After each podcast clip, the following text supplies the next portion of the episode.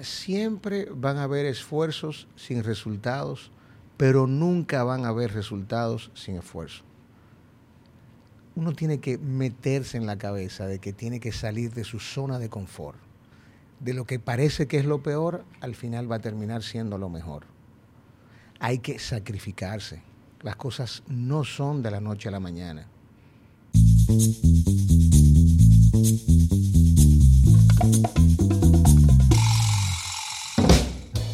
Bienvenidos a otro episodio de Dejando Huellas. Hoy tenemos el honor y el privilegio de contar con José Roberto Hernández como invitado a nuestro programa. José Roberto es el fundador, actual director del proyecto inmobiliario Quintas del Bosque en Jarabacoa. Bienvenido, José Roberto, ¿cómo estás? Bien, muy bien, gracias. Muchísimas gracias por acompañarnos hoy. Gracias a ti por darme la oportunidad de venir aquí a conversar contigo sobre mi historia. Así es. Normalmente yo, yo digo esto es una conversación, vamos a hacer esto como una conversación entre amigos, pero en este caso es una verdadera conversación entre amigos. O sea que, de verdad, muchísimas gracias por haber sacado el tiempo, por haber venido a esta conversación. José Roberto, probablemente todo el que te conoce actualmente, pues te tiene ubicado como ese gran promotor y el, gran, eh, vamos a decir, desarrollador del proyecto Quintas del Bosque. Pero los que tenemos un poquito más de edad, eh, te conocemos de tu época como emprendedor, como fundador junto con tu socio Axel, de, yo me, diría decir, me atrevería a decir pionero del negocio de renta de películas originales en República Dominicana Realmente lo que son tiendas profesionales de video. Exactamente, a través de, la famosa franquicia Mr. Movies. Eh, antes de entrar un poquito en, materia respecto a lo que es tu proyecto y todo lo que has venido haciendo, háblanos un poco de esa época como emprendedor tuyo. O sea, háblanos, narranos un poquito tu historia antes de entrar en, materia. Mira, es sumamente interesante, Ney, porque yo tenía 10 años ya con una empresa, con mi hermano, donde le suplíamos repuestos de máquinas de coser a la zona franca en el momento que la zona franca estaba en su boom. Eh, yo viajaba los lunes y los miércoles a San Pedro, los martes y jueves a la Romana y trabajaba solamente los viernes en la capital. Y realmente eran 12 horas de trabajo, de 6 de la mañana a 6 de la tarde, para después ir a la universidad. Y yo me fui a hacer el proyecto de Mr. Movies como mi tesis en la universidad, en una materia de investigación de mercado, donde hicimos todo el anteproyecto. Y yo dejé aquel negocio eh, para decirte que quizás con eh, sacrificando mi ingreso a un 50% de lo que era en aquel momento. Definitivamente confiando en lo que es el largo plazo. tu idea. Sí, y gracias a Dios ya después de un año ya estaba por encima de lo que, de lo que había estado en, en el otro negocio. Lo de Mr. Movies fue una experiencia sumamente interesante, sumamente importante, enriquecedora, momentos inolvidables, de muchísimo reconocimiento. Eh, realmente traer una franquicia de, videos fue impactante en el mercado. Sí, eh, yo diría que la primera y la única porque después las otras tiendas que habían eran franquicias locales. Y eso nos daba la oportunidad de tener cierto eh, feedback de la, de la casa matriz de lo que se estaba moviendo realmente en la industria. Pero como bien decía, el plan de negocio era un negocio de 10 años. ¿Por qué? Porque la tecnología iba a cambiar los patrones de consumo de los clientes. Y después de 10 años, que tú tienes 13 tiendas abiertas, colorín colorado, este cuento se ha acabado. O sea que después de haber construido prácticamente un mini imperio eh, alrededor del negocio de renta de películas, te viste precisado a, cerrar. Realmente eh, hacer como si fuera un desmonte gradual, que ese desmonte gradual eh, no deja de ser doloroso. Claro. No deja de ser doloroso. Para personas como yo que, que no quiero dejarme tumbar el pulso en aquella época, yo quería nadar en contra de la corriente. Y, realmente no, realmente el que tiene el olfato del negocio ve dónde está el negocio, se va, pero el que tiene la pasión trata de hacer lo imposible por, sobrevivir el negocio. Y no, y definitivamente hubo una transición de unos tres años haciendo ese exit, eh, vendiendo los inmuebles, que gracias a Dios teníamos muy buenos inmuebles, y fue una experiencia que no te puedo negar que fue dolorosa, porque fue algo a que se le puso muchísimo, muchísimo amor. Pero al final del día, definitivamente, era cogerte de un negocio que es una paletera para llevarte al big business. O sea que, como dicen por ahí, no hay mal que por bien no venga y, definitivamente el negocio inmobiliario es un negocio con muchísimo más, eh, yo diría que mucho más alcance, más futuro.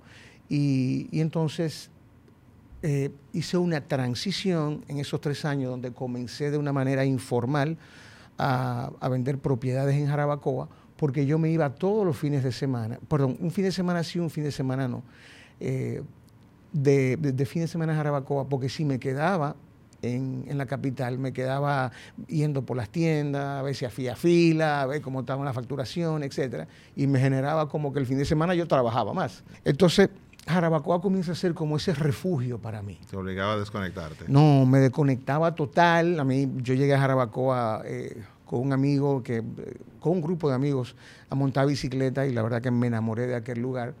Y cuando me iba los fines de semana, que me iba los viernes al mediodía, yo era un hombre feliz, eh, donde me desconectaba totalmente y los reportes ya los veía los lunes en la mañana.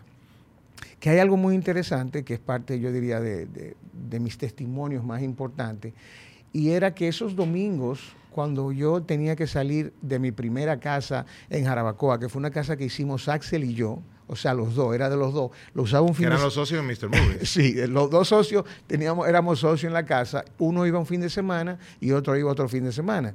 Y los fines de semana largos nos metíamos las dos familias, ya tú sabes. Pero nada. ¿Y eh, te tenías que ir los domingos? Hay algo que se llama ansiedad anticipativa que es algo que da como a las 5 de la tarde cuando tú te estás yendo de un fin de semana y vuelve a la realidad. Y yo te puedo decir la verdad que yo siempre hice una oración que decía, Señor, va a haber un día en que yo no voy a tener que ir de este lugar. Wow. Una cosa, una cosa increíble. Se pudo eso, o sea, predecir eh, de una forma que yo jamás pensé que iba a ser de esa forma. Uy, qué interesante. Oye, una pregunta, porque Ahora mismo ya tú eres un exitoso promotor inmobiliario, desarrollador. La palabra éxito, la palabra éxito, yo, o sea, es una palabra interesante. La eh, sí, la respeto. Yo creo que hasta ahora eh, hemos tenido un desarrollo sostenible, que es lo que vale. Creo que hemos adquirido una experiencia después de 15 años de hacer las cosas mejor de cómo empezamos a hacerlas. Y una pregunta, tú, eso te iba, te iba a comentar, tú básicamente más que un desarrollador inmobiliario, un promotor, yo creo que tú eres un gran eh, impulsor de un estilo de vida. Eh, ¿Qué tú entiendes que vino primero? O sea, el deseo de, montar un negocio inmobiliario o el deseo personal de tener un estilo de vida y que más personas tuvieran acceso a ese estilo de vida. ¿Qué vino primero? Interesantísimo, porque como te dije que quizá eso se pudo predecir, donde yo decía, que algún día no me tendré que ir de este lugar y era porque yo me sentía diferente y me siento diferente allá. Eh, yo a veces digo que no se oye muy bien, pero que a mí la capital me expulsó. pero gracias a Dios ahí en un mejor lugar. Al final del día todo, todo va llegando. Jarabacoa, eh, para mí, yo desde que tenía amores con mi esposa, íbamos después con mis niñas pequeñitas, eh, siempre compartimos allá.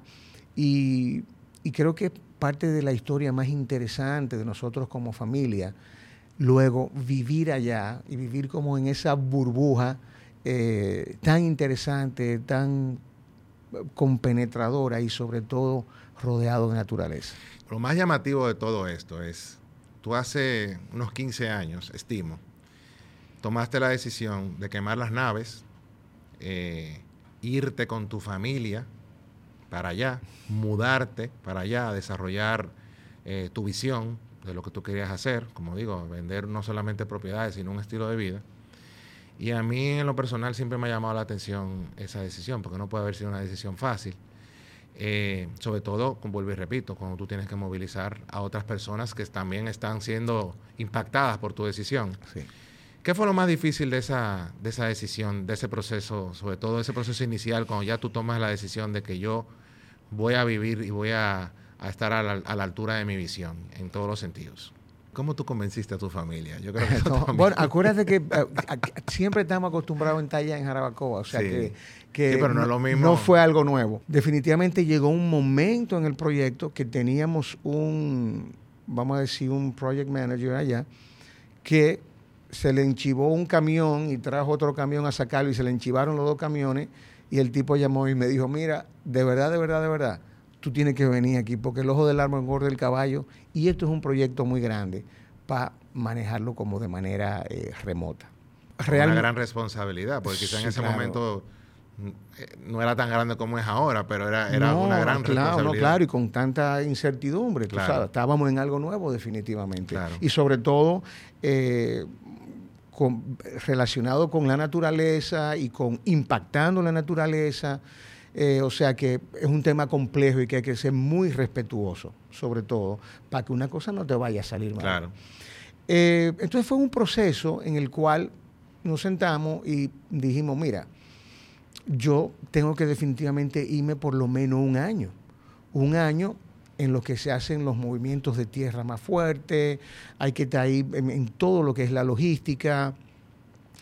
Y un amigo mío, que es uno de mis grandes eh, consejeros, Omar Domínguez, que tiene conmigo 15 años allá, eh, que le pasó eso mismo, tenía ya, él tenía 7 años viviendo allá antes que yo, me dijo, Roberto, pero prueba un año, a ver qué pasa. ¿Y, ese año se convirtió en cuánto? nos fuimos por uno y tenemos 15. Realmente sí, algo que no nos esperábamos tampoco, pero todo fue sucediendo, todo fue sucediendo. Yo recuerdo que... Hay que dejar que las cosas fluyan, ¿no? sí, sí, claro. Y, a veces no poner resistencia a lo que, a, lo, que, te está saliendo bien. A lo que va por inercia sucediendo. Y a veces uno quiere otra cosa, que se focaliza con otra cosa. O se centra en lo que no tiene. Exacto, exacto. Y yo recuerdo que el día que me fui, puse un post en, mi Facebook, eh, cuando eso Instagram no estaba tan, tan famoso y tan activo, creo que no existía así, diciendo de que eh, me fui a la montaña a trabajar y a ser feliz con mi familia. Y todos los años yo hago ese post, pero le agrego, no me arrepiento. Oye. y le pongo los años. Hace tantos años, hace tantos años.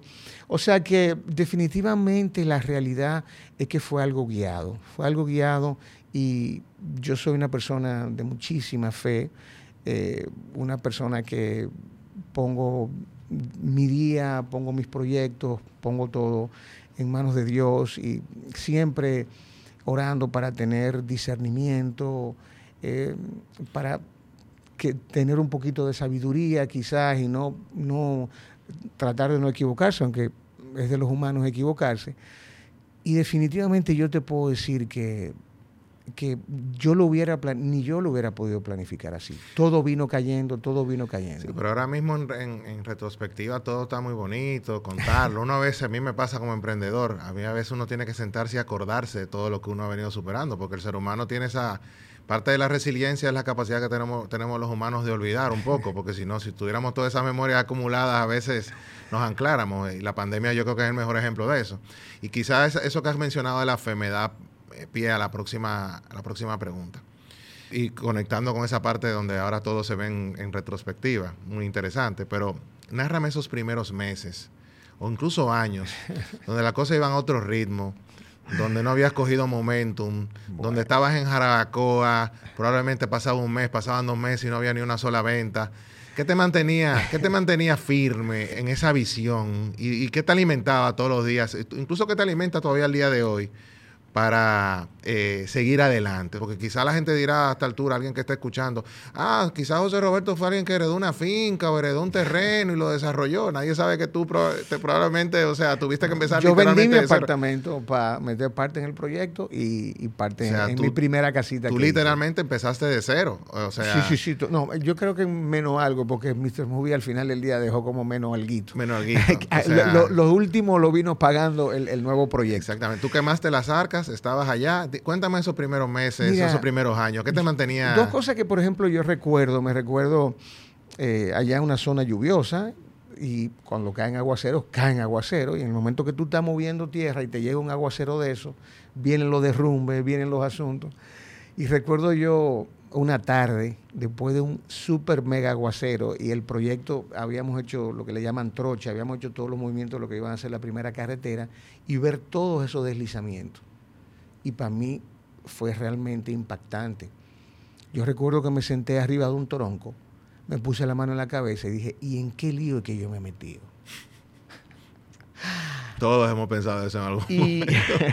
pero nada, al otro día a trabajar, a recoger, eh, qué podemos hacer, vamos a bajar un poquito más los taludes para que no tengan esos deslizamientos. Pero ¿qué te alimentaba? ¿Qué te decía? Sigue adelante. Sigue bueno, adelante. Era, era un reto que, era un reto que yo tenía. El no un- tener alternativa, quizás. No, y era un reto que al final del día yo creo que la fe lo puede todo. Había una fe dentro de mí que, que al otro día me, me hacía sacar fuerza de donde no había y tirar para adelante. Y déjame decirte que nosotros comenzamos el proyecto en el 2005 y la crisis inmobiliaria fue en el 2008. Claro. O sea que el proyecto primero tiene un proceso que es el proceso de lo que es la concepción del proyecto. O sea, la concepción primero en tu diseñar lo que es el proyecto. Luego está todo lo que es los movimientos de tierra y la infraestructura. Y en ese momento no es que tú vas a, a poder vender mucho porque no tienes mucho que enseñar. Claro. Lo que nosotros hicimos fue que preparamos un solar modelo con una jardinería espectacular, con una vista al pueblo chulísima, con mucho vino tinto y churrasco. Y ahí invitamos a la gente eh, los fines de semana a pasar. Teníamos una maqueta, teníamos nuestro master plan, pero realmente la gente iba, veía ese solar muy chulo, pero después no podía ver más nada. Y vino la crisis del 2008. O sea que ahí se aguantaron unos golpes bastante, ¿Y bastante. ¿Qué te fuertes. mantenía firme? Nosotros tuvimos una estrategia de fundadores, una estrategia de gente de confianza que sabe que uno eh, trata de hacer las cosas lo mejor posible. Y logramos, queríamos, teníamos una proyección de vender 10 fundadores y logramos vender 16 fundadores. Eso nos dio una eh, capacidad de capitalizarnos e ir desarrollando Y confianza. eh, bajo un cronograma hasta un punto y luego siguió el ritmo de las ventas. Esos, esos fundadores fueron prácticamente lo que te, te dieron el ancla o la base para seguir adelante, ¿no? Sí, Si tú defini- no- esas, esas 19 personas que confiaron en, en tu visión. 16, sí, no, def- 16, perdón. definitivamente que sí. Y, y hay gente, hay gente que habla con uno y se conecta, y hay gente sobre todo que va a ese lugar y se conecta. Yo tengo un amigo que es amigo Yo mutuo. creo que se conecta con tu visión también y tu pasión. ¿eh? Eh, Yo creo que la, creo que la montaña tiene una fuerza importante. Eh, te iba a decir que tengo un amigo que yo que soy medio activo y vivo siempre como encima de los detalles, me decía, no embromes tanto, que esta montaña va a elegir a la gente que quiera que vive en ella. Oh, wow, y qué frase. realmente eso es algo muy, muy poderoso. Porque hay gente que llega, no, esta subida, esto es muy alto, etcétera, etcétera. Y hay gente que llega y se conecta de inmediato. Es una buena lección. A veces no forzar No, y dejar que, que- que fluya, Claro, ¿no? claro, claro. Que, los clientes que quieren algo, No, o sea, y no es que no haya que insistir o, o provocarlo, sobre pero todo tú te la- das cuenta cuando la alguien realmente está calidad, conectado. la calidad de propietario, porque yo que vivía allá van a ser vecinos para toda la vida, como yo. Correctamente.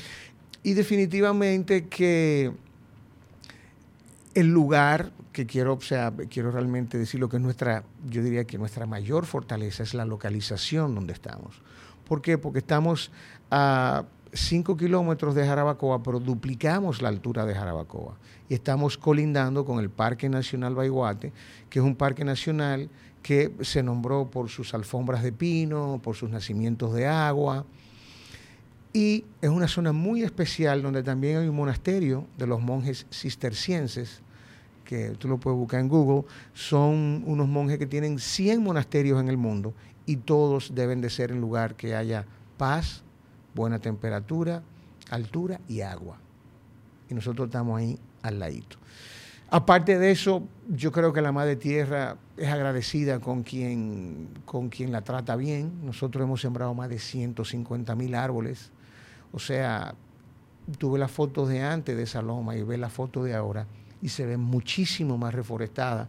Eh, ahí mismo, ahora mismo nosotros tenemos ya 100 cabañas y realmente tú no las notas. No bueno, la tú tienes el brochure ahí y no la Sí. notas por la densidad eh, boscosa que hay, que realmente eso es lo que queremos, por eso se llama Quintas del Bosque, Claro. porque queremos que la prioridad sea el bosque.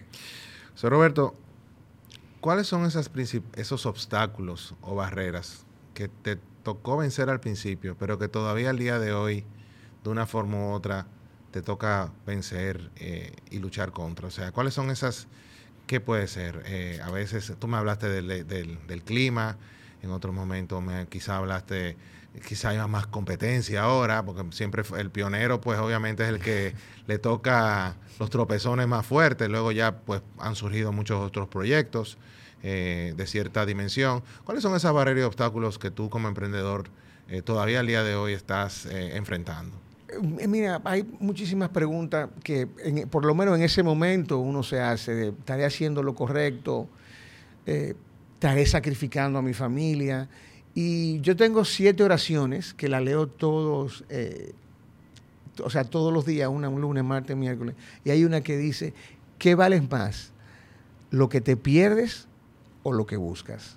O sea, que al final del día quizás te estás perdiendo algo que es a corto plazo pero para ganar algo a muy largo plazo. O sea, o mucho a largo plazo, en el sentido de, de tú hacer un proyecto que es un efecto multiplicador porque estás impactando de manera positiva en las vidas de esa persona. O sea, es como yo digo, nosotros vendemos es un concepto de vida, de vida calidad de vida. O sea, no es un proyecto, no es un pedazo de tierra y ya. Eh, y definitivamente la gente, o sea, eso es lo que anda buscando la gente, y sobre todo mucho más después de la pandemia, que la gente se dio cuenta que puede trabajar desde su casa, eh, que puede ser hasta aquí incluso más efectivo y más productivo. O sea, cada vez más hay más gente no pensando en el proyecto como una vivienda secundaria, sino definitivamente como un lugar para vivir. Vamos a hablar ahora un poquito, yo creo que esto lo escuchan muchos eh, emprendedores en potencia o actuales, muchas personas que seguro que están tomando decisiones en sus vidas y a veces pues, pueden tener un poquito de, no sé si temor es la palabra correcta, sus reservas. Obviamente hay veces que uno está eh, anclado en, compromisos, en situaciones. Mi pregunta inicial, vamos a decir, de esta, de esta parte del podcast, que creo que vamos a hacer algunas preguntas en esa línea, es, ¿cuáles han sido tus grandes aprendizajes de estos últimos 15 años años luego de haberte lanzado en esta, en esta, vamos a decir una aventura en su momento. Eh, ¿Qué diferencia el José Roberto de hoy del José Roberto de hace 15 años cuando tomó la decisión de, de soltar todo y irse para Jarabacoa a seguir su sueño? Quizá el temperamento de antes era quizá una persona que quería arrebatarle cosas a la vida y quizás ahora no, ahora quizás esperarla eh, con fe, con esperanza y siempre pensando que cuando no se dan es porque no me convienen. Cuando se cierra una puerta, definitivamente que porque por ahí no es. Eso al eh, principio no, lo veías así. Al principio no, al principio no, al principio eso lo, aprendí, lo aprendí y con, con mucha consejería de, personas muy importantes que, he tenido a mi alrededor ayudándome, aconsejándome. Eh, yo creo que uno de los factores más importantes es el hábito al trabajo. O sea, tener el hábito al trabajo es un. Eh, ya el que tiene el hábito al trabajo tiene el 50% del pleito ganado. Porque luego de tú tener ese hábito al trabajo, tener la visión, planificarte, hacer un plan, hacer un plan de negocio, hacer un plan estratégico, eh, buscar asesoría de gente que sabe, sobre todo cuando es algo que es nuevo para ti. Dejarte asesorar, eso es un gran consejo. No, no, imagínate, cuando nosotros comenzamos el proyecto, vendíamos solares. ¿Y qué nos dimos cuenta? Por nosotros lo que le estamos vendiendo es un problema a la gente. ¿Por qué? Porque la gente después tiene que buscar un arquitecto, un ingeniero y hacer toda una estructura para construir una casa. Y la gente no quiere eso. Construir es un, es un tema que es sumamente complejo por la mano de obra y todos los componentes que lleva una construcción en una loma todavía se duplica más, llega lo material, etcétera, etcétera. Entonces, ¿qué nos dijo eso? Bueno, tenemos que tener cabañas modelo, tenemos que tener una estructura que construya.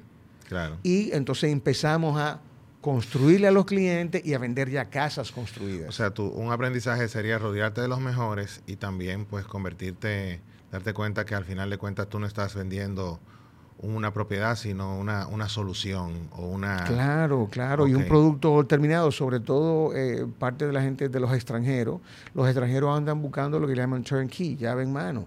Es, es, eh, es algo que... Hay gente que comienza una construcción y al final se desencanta y hasta vende, vende la casa. No te digo en, el caso de Quinta del Bosque, pero una construcción realmente es algo muy demandante y frustrante eh, por el mismo tema que te dije de la, de la cultura con que construimos. Entonces, volvamos, yo mismo te saqué de la pregunta. Sigamos en el José Roberto 15 años atrás, José Roberto actual. Me has dicho ya un par de, primero pues obviamente eh, dejar que las cosas fluyan, no quererlas pelear. Eh, fue un poco el, el, el, gran, el primer, la lección, rodearte de personas que, que, saben, ¿no? Que, son expertos. Asesoría. ¿Algún otro factor, elemento que diferencie el José Roberto de hoy versus el José Roberto que empezó hace 15 años en su proyecto? Mira, hay un, hay un tema, un tema bastante personal y es que eh, mi padre muere cuando yo tenía 13 años y mi madre quedó inválida cuando yo tenía 10 años. O sea que yo desde los 13 años tuve que empezar a trabajar. Eso te crea una coraza como de guerrero, en lo cual tú siempre estás como un paso adelante de lo que pueda pasar. ¿Por qué? Porque desde pequeño, trabajando, pagándome los estudios, colaborando con, la manutención de mi casa, eh, y definitivamente cuando son cosas así, tú las valoras de verdad. Eh, y yo creo que hay un elemento importantísimo, que es el elemento aspiracional. Yo creo que eso ha sido una cualidad de la más importante, donde tú no te focalizas en el dinero, sino tú te focalizas en crecer como persona, tienes aspiraciones, no ambiciones, sino aspiraciones de... Que una diferencia. sí, una gran diferencia y la gente la confunde. Eh, de querer ser mejor persona y de estar en ese proceso de evolución positivo. Que no dejo de decirte con el tema de Mr. Movies, dije yo, se me paró el proceso, porque yo iba en mi, yo iba en mi proceso eh, evolutivo de crecimiento, realmente como lo había planificado o lo quería. Y como vuelvo, que dicen por ahí que lo que no te mata te fortalece, yo creo que al final del día fue una gran enseñanza eh, y tener para mí la clave hay gente que le dice esperanza, hay gente que le dice al saber, al, saber le dicen suerte, hay gente que le llama de muchas formas, yo realmente le llamo fe.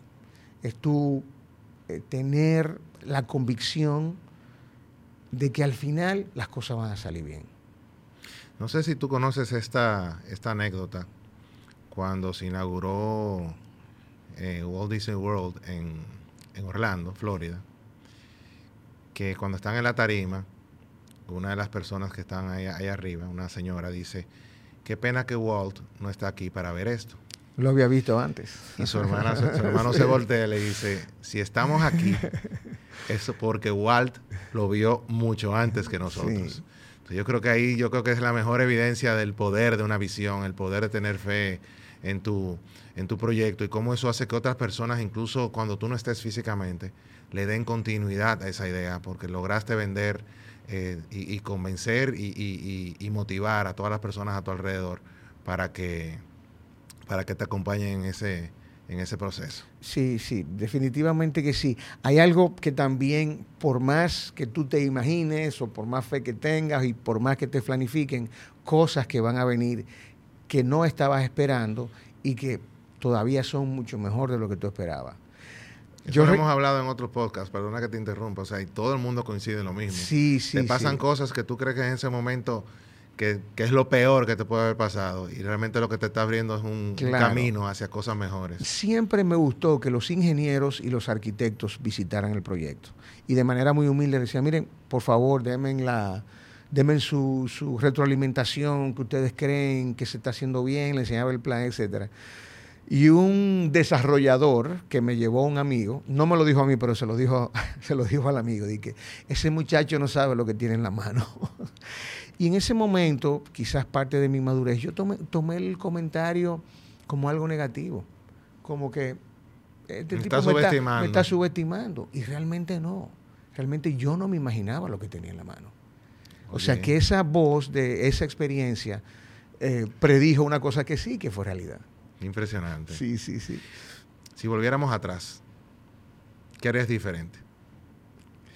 Wow, si volviéramos atrás, ¿qué haría diferente? Yo te puedo decir algo y es que yo estoy tan agradecido que yo no me atrevería a decir que quisiera esto o quisiera lo otro. Yo mis, las cosas que me he propuesto, eh, el Señor me la ha concedido. O sea, yo tenía mi visión, que quería que mis hijas estudiaran fuera, eh, y todas las cosas han ido cayendo.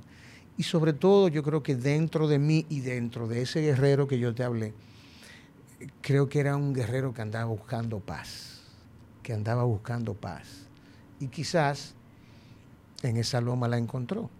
Me dice, me dice uno de mis amigos, eh, de mis consejeros, yo tengo como tres, que son medio guruses, me dice, es importante que tú como guerrero sepas que no puedes traer la guerra aquí, que esto es un lugar de paz. Si tú vienes con esa guerra, vas a armar esa guerra aquí. Y yo creo también que el estar rodeado de la naturaleza es algo que que te pone en otro level. O sea, las energías de, de, tú, por ejemplo, tenemos el Mogote al lado, que es el, pico más alto que hay en, esa zona, tiene 1600 metros, que se ve imponente del proyecto, lleno de pino. Y, realmente está con la naturaleza, yo creo que hay unas ventajas ahí incalculables. Yo voy a hacer un paréntesis eh, para seguir con la pregunta. Y cualquiera que te esté escuchando, eh, creería alguien, no cualquiera, alguien podría decir, pero este señor lo que te está es como vendiendo, porque tú, y tú hablas con, pero que la verdad es que tú hablas con una pasión, porque tú de verdad crees en todo lo que estás viviendo ahí, en todo lo que, todo lo que ha sido esa, esa visión tuya, o sea, ese nivel de convencimiento tuyo, cuando tú hablas de todas esas, todos esos elementos que rodean esa experiencia, yo puedo dar fe de que es algo que tú lo estás comentando porque realmente lo vives y, y estás convencido plenamente de las virtudes eh, de todo lo que es esa, esa experiencia de, vivir en los outdoors, porque no nos vamos a centrar en el proyecto, sino solamente en, esa experiencia de vivir y en una zona que te lo permita. Claro, claro, y la gente está muy enfocada en la salud. Definitivamente la pandemia eh, fue un tema que le dio un crecimiento exponencial a Jarabacoa. Después de la pandemia quizás salió más de 30 proyectos pero ahí muy claro hay que tener el concepto que tenga cada uno. Y yo, la propuesta de valor. Eh, sí, yo, o sea, yo, mi competencia yo siento que soy yo mismo, donde yo, que me hago un FODA, veo dónde están mis debilidades, tengo que mejorarla y tratar de cada vez... Superarte. Superarme, superarme, superarme. Y sin mirar para afuera, definitivamente me ha funcionado. ¿Y qué paradigmas tú sientes que has roto a estas alturas?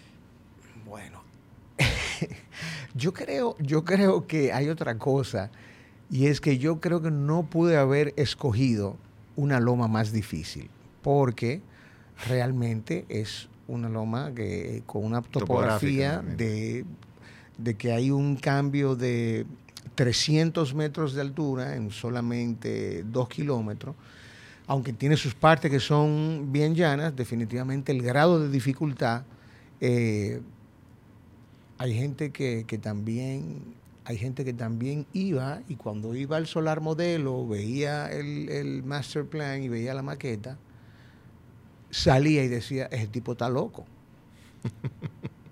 Es que yo creo que hay, que, ser un poquito loco. No, no, es porque yo siempre, siempre hablaba de todas las cosas que íbamos a hacer, que íbamos a hacer, que íbamos a hacer. Tú tenías la foto clara. Eh, sí, y el tipo, nada, se fue y ese tipo está loco. Si cree que, si dice que va a hacer todo eso que va a hacer. Y el tipo volvió a los cinco años. Y dijo, oh, pues loco lo hizo. y, yo creo que... Bueno, pues yo creo que eso es un paradigma, ¿no? Que la gente esté haya tildado de loco y ahora digan, no, fue tan loco definitivamente.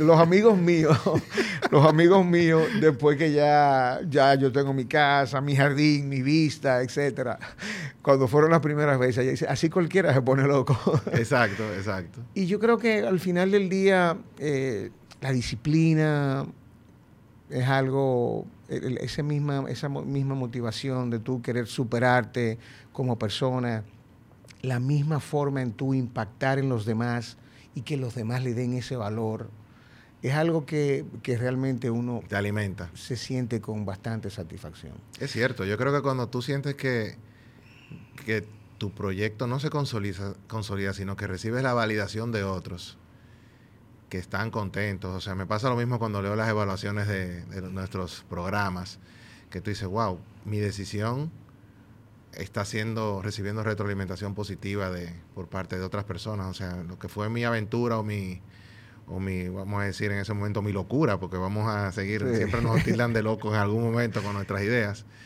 Eh, y que recibir esa validación yo creo que es un combustible que no, no tiene, precio. ¿eh? Hay clientes, o sea, clientes no, propietarios que son vecinos, que me dicen a mí, no te presiones tanto, tranquilo, tranquilo, que todo llega. Claro. Y, y definitivamente sí, allá hemos, o sea, ¿qué te digo? Ya como te dije, hay 50, perdón, 100 cabañas, más o menos se están construyendo unas 10 al año eh, y tenemos una proyección hasta, hasta el 2025 donde al final entendemos que van a ser 250 unidades. ¡Wow! Increíble. El, poder de una visión. Algo interesante, una cualidad interesante, y es que también tenemos un reglamento muy importante y que ha sido eh, de gran beneficio para el proyecto. Y es que el reglamento te dice que tú solo puedes construir el 20% del tamaño de la propiedad. Respetando el entorno. Y como son usualmente cabañas de dos niveles, la huella constructiva viene a ser un 10%. O sea que el 90% que queda más las áreas verdes, estamos hablando de que el proyecto es verde en más de un 90%. Y eso fue desde el principio que se concibió así. Sí, no ahora con todas estas tendencias ecológicas. No. Óyeme, increíble. Tú te anticipaste. Otro de mis, otros de mis eh, guruses arquitectos siempre me decía, tenemos que poner el lindero a 10 metros. Es una locura, 10 metros, que sé yo qué. Bueno, algunos de los grandes proyectos de aquí, no tengo que mencionarlo, tienen lindero a 3 metros. O sea, y tú ves dos casas eh, de millones de dólares, una al lado de otra. Y respetar las normas, ¿no? O sea, a veces puede parecer alguien que te quiera ofrecer un monto X, lo que sea, y tú mantenerte firme en tu, en tu... No, no, porque hay un, hay un reglamento, y ese reglamento, cuando tú vas a construir, tú tienes que eh, depositar los planos a una junta reguladora de diseño donde te da una carta de no objeción para tú construir y tenga los impuestos pagos eh, del ayuntamiento. Lo que te quiero decir es que también eso da una, una eh, la gente se siente dispersa, o sea, en el sentido de que la casa que te vaya a quedar más cerca, en el peor de los casos, va a ser a 20 metros y con la diferencia de nivel, tú te vas a sentir siempre eh, con esa privacidad. Esta pregunta que te voy a hacer, la voy a responder parcialmente yo. Eh, ¿Qué consejos? Y voy a, tú, entenderás por qué voy a, voy a decir dos de los consejos y tú vas a tener que seguir a partir de ahí. ¿Qué consejos tú le darías a, esa persona emprendedora o con aspiraciones de, de, emprender? Y a veces emprender, a veces hasta desarrollar una idea en una empresa donde tú trabajas, porque la gente nada más asocia emprender con, montar un negocio. ¿Qué consejos tú le darías eh, a un joven emprendedor o a una persona que esté ahora mismo en un proceso de reinvención eh, profesional eh, a partir de tu experiencia? Yo voy a decir dos. Uno, tener plena convicción en tu visión, que pudiera trasladarse, como tú dijiste, en fe. Otro que yo he aprendido aquí, lo aprendí también a base de, de, golpes como emprendedor, y es rodearse de personas que saben más que tú y tener la humildad de escucharlos y a partir de ahí te cedo el resto de la pregunta. ¿Qué otras, qué otras, qué otros consejos tú le darías a, cualquier persona que esté ahora mismo en, que quiera hacer algo, que quiera hacer algo nuevo, que quiera y que sienta que a lo mejor tiene miedo a fracasar o miedo a, hacer esa transición que probablemente lo lleve por otro rumbo? Mira, siempre van a haber esfuerzos sin resultados, pero nunca van a haber resultados sin esfuerzo uno tiene que meterse en la cabeza de que tiene que salir de su zona de confort. De lo que parece que es lo peor, al final va a terminar siendo lo mejor. Hay que sacrificarse. Las cosas no son de la noche a la mañana. Las cosas toman su tiempo. Hay que tener esa paciencia y esa disciplina. Disciplina. Disciplina de voy a ejecutar este plan y sobre todo seguir el plan. Porque mucha gente escribe un plan y al final del día comienza a, de acuerdo a su percepción, a hacer las cosas. Sigue el plan. O lo Mídelo. Busca gente que te asesore, que te dé opiniones. ¿Qué puedo hacer? ¿Por qué me está sucediendo esto? Y yo entiendo que la disciplina, el hábito al trabajo, la pasión y esas ganas de uno querer superarse eh, son factores clave. A nadie le digo que se enfoque en el dinero, porque el que estaba oyendo... el dinero es un resultado. Dijo, dijo, me encuentra un amigo el otro día de que Bob Marley decía, que Bob Marley era un gran pensador, decía, el dinero es una cosa muy complicada porque eso está hecho de números y los números son infinitos. Entonces al final del día, al final del día, caerle atrás al dinero es perder, perder tu vida en vez de disfrutar lo que se tiene y aspirar a tener otras cosas. ¿Por qué no? Pero el focalizarse en el dinero no es la clave. No es la clave. Yo creo que si tú te enfocas en dinero, empiezas a tomar una serie de decisiones que destruyen valor y al final tergiversan tu visión original de, las cosas. Yo creo que a veces, uno a veces en el miedo se mete, empieza a querer ahorrar por aquí, a cortar, eh, a, tener, a tomar atajos y se puede perder la visión de esa, de esa gran idea, esa, de esa idea principal que tuviste. Totalmente, haciéndolo bien, o sea, lo importante que sea eh, un negocio sostenible, un negocio eh, que, por ejemplo, hay, hay personas que se apasionan, tienen varios negocios, se apasionan, tienen un negocio que está en flujo negativo y... Se desesperan. No, y quizás tiene un negocio próspero, pero como el que le gusta el que está en flujo negativo, al final termina el próspero yéndose con el de flujo negativo. Eh, hay que también ser inteligente de que cuando no es por ahí, no es por ahí. Claro. Te voy a hacer una anécdota eh, que la digo con, con, mucha humildad. El tema de Mr. Movies para mí fue tan fuerte que yo tuve que ir al psiquiatra. Porque yo me sentía una persona incapaz. Porque no pude, o sea, no pude. Y definitivamente el psiquiatra fue que me dijo eso. No, tú lo que pasa es que una persona apasionada. Y ya tienes que entender de que ya esa pasión pasó. Hay que pasar esa página. Esa página ya hay que pasarla. Me costó, me costó, pero realmente al final del día, como te dije, es para sacarte de una paletera al big business. Tiene que ver mucho con, la visión latina también, que nos influencia a todos. Eh, porque en el caso anglosajón, eh, los fracasos son como medallas que tú tienes. Cuando tú eres un general, los emprendedores de lo que siempre hablan son de sus fracasos. Y mientras más fracasos han tenido, como que dicen, ah, este señor cada día está más cerca de ese, de ese big break. En las culturas latinas, eh, el fracaso tú lo asocias con fracasado. O sea, yo creo que lo he mencionado anteriormente en, otros contextos. Eh, y creo que la gran lección de lo que has mencionado como, como aprendizajes es que una característica que diferencia a una persona emprendedora de otra que no lo es, es esa capacidad de aplazar la gratificación. Yo creo que esa capacidad de, decir, voy ahora mismo a tomar decisiones y voy a sacrificarme ahora, en pos de algo mucho más grande al futuro. Yo creo que es una característica que, es inherente eh, y de, cada persona que tiene una visión emprendedora. Eh, yo te tengo una última pregunta. claro, eh, vamos arriba. ¿qué huellas o qué huella tú quisieras dejar cuando ya no estés en este plano terrenal? ¿Cómo, ¿Cuál quisieras tú que sea esa gran, esa gran lección, esa gran huella que tú hayas dejado cuando ya tú no estés con nosotros? O no estemos porque déjame decirte algo, ritmo. Déjame decirte algo. Yo eh, tengo mi planificación del proyecto hasta el 2025. Eh, no es que siempre uno va a inventar otra cosa y a estar entretenido.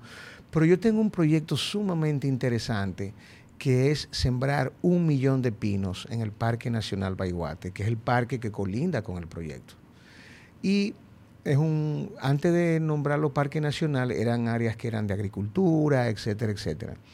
Y es un proyecto muy lindo, primero porque los pinos se pueden donar a través de los empresarios que lo puedan deducir de los impuestos y la mano de obra se puede conseguir con los niños de que vayan a plantar eh, guiados y es un proyecto de siete años donde pueden pasar por ahí niños y dejar plantado en Jarabacoa un millón de pinos. Ese es uno de los sueños que yo tengo Interesante, no tiene nada que ver con tu negocio. No, bueno, al final del día tiene que ver con seguir cuidando Jarabacoa. y que Jarabacoa siga siendo un pulmón y que Jarabacoa al final del día yo no cuido Quinta del Bosque, yo cuido el destino. Yo cuido el destino. Y, por eso cuando hablo con, con, el, con el síndico, etcétera, etcétera, mira, los permisos que hay que dar no se pueden ser, si es en la montaña, no pueden ser solares de menos de tal tamaño. ¿Por qué? Porque entonces vamos a acabar con, con ese tesoro que tenemos. Ese sería tu gran legado.